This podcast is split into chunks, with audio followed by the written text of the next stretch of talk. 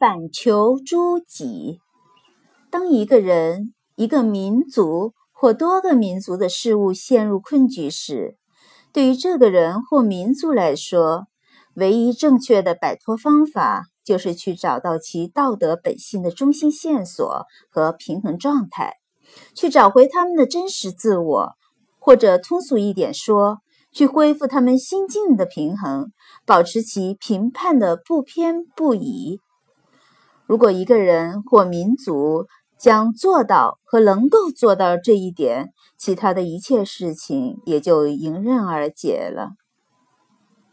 我们习惯了向外寻求答案，而其实想要解开那些看似最难以解决的问题，恰恰需要我们反求诸己：我们是谁？从何而来？如何而来？